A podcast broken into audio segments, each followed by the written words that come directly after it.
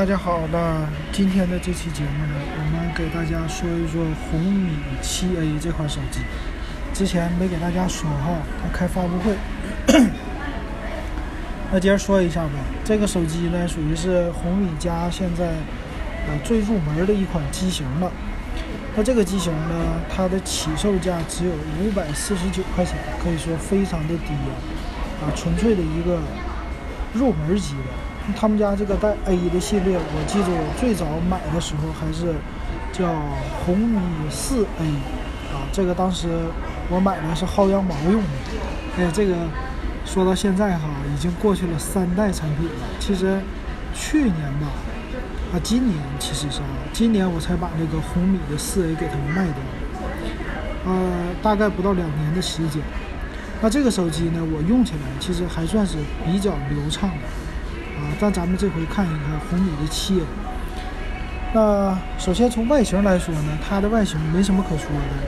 那正面呢，它就是一个小全面屏，啊，该有的上下的大溜边都有，也没什么黑科技。那背面呢也很简洁，就是一个摄像头加一个 LED 的闪光灯。但是这个摄像头啊和闪光灯呢，它在机身的左上角，哎，就显得。好像是离远了一看像一个双摄一样的，给人的感觉还不错。而且呢，这机器很有意思，是在背面它没有就是指纹识别了啊，就没有那个指纹键的了。在这一点上好像与众不同啊，做的非常的简洁，就背面非常的简单。那这机器有什么特点呢？这么便宜啊？他说呢，主要针对的都是给用这款机器的，比如说老年人啊、小孩啊这种的人群的。啊，因为他也知道用这种机器的都是喜欢啊，怎么说呢？最基本的电话和微信来用的。首先呢，他说他用的是一个骁龙八核的处理器，但是呢，因为这么低的价位，它不可能给你用到什么六系列的处理器了。这个呢，就是四系列的骁龙的处理器，啊，基本来说是够用的啊，八核的。那电池呢？续航也还行啊。它用的是四千毫安的电池，因为它的处理器呢比较的低了，四系的嘛，所以耗电量相对来说少一点。所以他们家说有十九天的超长续航，但能不能达到十九天呢？这个你就别相信了哈。正常用一天啊一次充电，这就 OK 了。还有呢，支持的叫更快的充电，是配了一个十瓦的充电器啊，相对于来说充电的速度比之前是有一些提高的。还有呢，就针对于老年人的设计了，有超级大的，他们家不叫超大字体啊，它叫巨无霸字体啊，就比超大还大。还有呢，叫听筒大音量的模式啊，就是提高你的听筒音量，让你打电话。啊，能听得更方便，而且还有一个叫棉耳机的收音机，啊，就纯收音机的功能啊。还有就是极简桌面的这种模式，所以整体一看就是一个，呃，可以说入门级的老人机这种的定位了啊。但是它比老人机好在呢，它可以玩微信啊、拍照啊，或者说打电话啊，最基本的。但是现在基本上老年人啊，不用极简模式的。很多的那七十岁以上的啊，其实有的都玩手机没什么问题了啊，纯粹那种就是，还有一些就特别不适合就不喜欢啊用这种智能机的人，他会选择这种极简模式。但是正常来说啊，就包括七十以上的也正常玩手机都没有问题的，发个微信的啥的。现在老年人是越来越聪明了。还有一个功能呢，叫亲情守护功能。啊，这个功能是可以说实时查看位置啊，还有查看它的运动轨迹，还有管理它的时间，主要是针对老人小孩的，所以很好，你就很明显的看出来这款机器的定位就是老人和小孩的入门机型，所以它提供了这种软件的支持，还是挺不错的啊。还有一个叫实时耳返的什么口袋 KTV 啊，这个没啥说。然后呢，因为没有了这个手的指纹解锁的功能，所以它是叫人脸解锁的啊。但是我就对好奇的是，支付宝和、微信的这些可以用人脸来支付吗？啊，所以他们家的这个支付的安全性，我觉得稍微是差了一点的啊。虽然说，呃，美观度好一些了，但是在这个级别，它又少了一个东西。啊，当然成本也会少的，但是用它来支付稍微差一点，就只能选择用密码来支付了。呃，还有一个不错的是，它用的是二加一的卡槽，最大支持到二百五十六 G 的 TF 卡扩展。那它没有说背面的。相机它是多少万像素的？但是这种卡槽我是给它点赞的啊，就是说你正常的放个双卡，再加上一个呃 TF 卡，就可以相对于来说的扩展一些存储、存照片啊、啊存视频呐这些的。对老年人来说还是挺实用的，因为他拿着手机看照片的几率非常的大，看自己的孩子啊，或者说。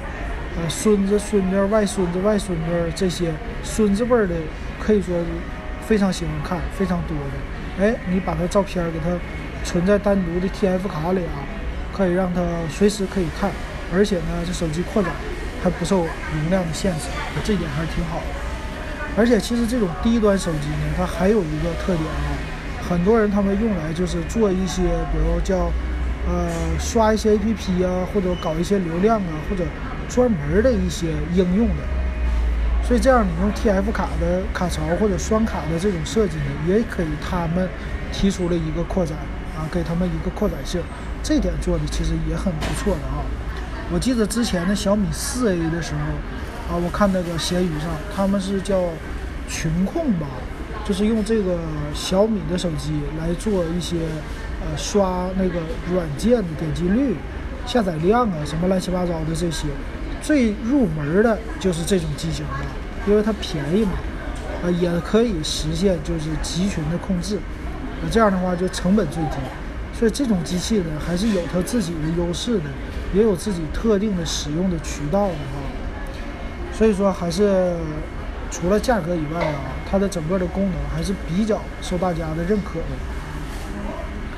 那这个屏幕是多大呢？是五点四五英寸。哎，如果你喜欢小屏手机，这个是 OK 的。但是屏幕不要指望一零八零 P 了，肯定是七二零的这种低分辨率的屏幕啊。另外就是机身，叫什么圆润的手感呢？两个颜色，一个黑一个蓝。那这种的样子呢，我看是和我那小米五 X 很像的，比较圆润的，就是塑料的贝壳的，没别的贝壳。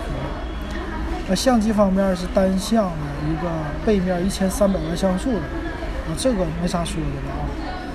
支持叫手机生活防泼溅的功能，就是搞点水上去也没事儿。呃，也有护眼屏幕的功能，OK。那它支不支持说一年半的这个保修呢？它这里边没有说，只是说，呃，在各种环境下，它有做了一堆的实验，还是挺结实的吧。嗯，那咱们来看参数哈。参数方面呢，这个处理器用的是骁龙的四三九，啊，这个没啥说的了，毕竟价位比较便宜。起步的内存呢，从两个 G 开始，存储从十六个 G 开始，有二加十六、二加三十二和三加三十二三种规格，都支持 TF 卡的扩展。背面的相机呢，后置也是一千三百万像素。f 二点二的光圈，前置五百万像素啊，都比较弱的，支持一零八零 P 的三十 fps 的摄像啊，这一点啊，反正一零八零 P 的拍一个生活小短片啊，vlog 简单的还是可以的啊，反正发微信是够了。那屏幕呢，五点四五英寸的一个叫高清全面屏，也是十八比九的，分辨率呢是一四四零乘七二零啊，就咱刚刚才咱们说的。还好支持护眼啊，支持什么夜光这些模式，也就是说它可以变成晚上的叫那种暖色调的一个屏幕啊，这点还不错的。那电池呢，四千毫安是五伏二安的一个充电器，它机身的厚度非常的厚啊，九点五五毫米，然后一百六十五克的重量，没有想象中那么轻。支持全网通五点零的一个技术，二加一的卡槽。那 WiFi 方面呢，是单频的 WiFi，不是双频的。呃，蓝牙呢四点二，然后支持无线收音机的功能啊。另外呢，也有什么电子罗盘呐、马达呀、乱七八糟这些都有了。那三点五毫米耳机接口也是有的这点还不错。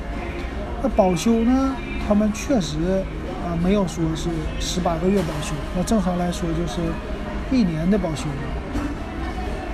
那机器的售价咱再说啊，售价方面呢，现在是二加十六 G 五百四十九，然后二加三十二 G 五百九十九。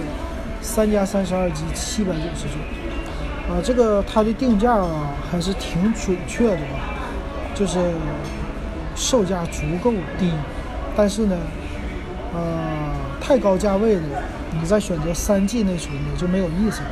所以我感觉要买的话呢，就照它的最低价来买就行了，二加十六 G 的这个版本，再加上一个 TF 卡。把你多余的，就是不要多花那五十块。你买个 TF 卡的话，也就五十块能买一个差不多六十四 G 没有问题。再加一点的话，买个一百二十八 G TF 卡，你就可以放你的那些相片了。比他多给你十六个 G 存储多要呃五十块钱，这一点来说还是更好的吧啊。那那个三加三十二 G 版呢，没有必要了。啊，因为三加三十二 G 版，你花那个钱，你可以买一个最入门的，是红米七了啊，才六百九十九嘛，最入门的。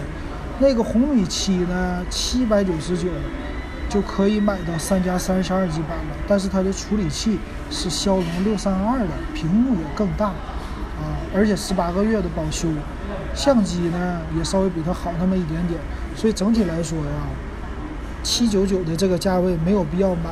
红米七 A 啊，它就是最便宜的版本来购买就行了哈。这个有点让我想起当年的红米四 A 了啊，当时是四百九十九的一个超低价，后来呢还涨了五十块钱，或者是一百块钱，我记着啊，当年还是成为一个话题的。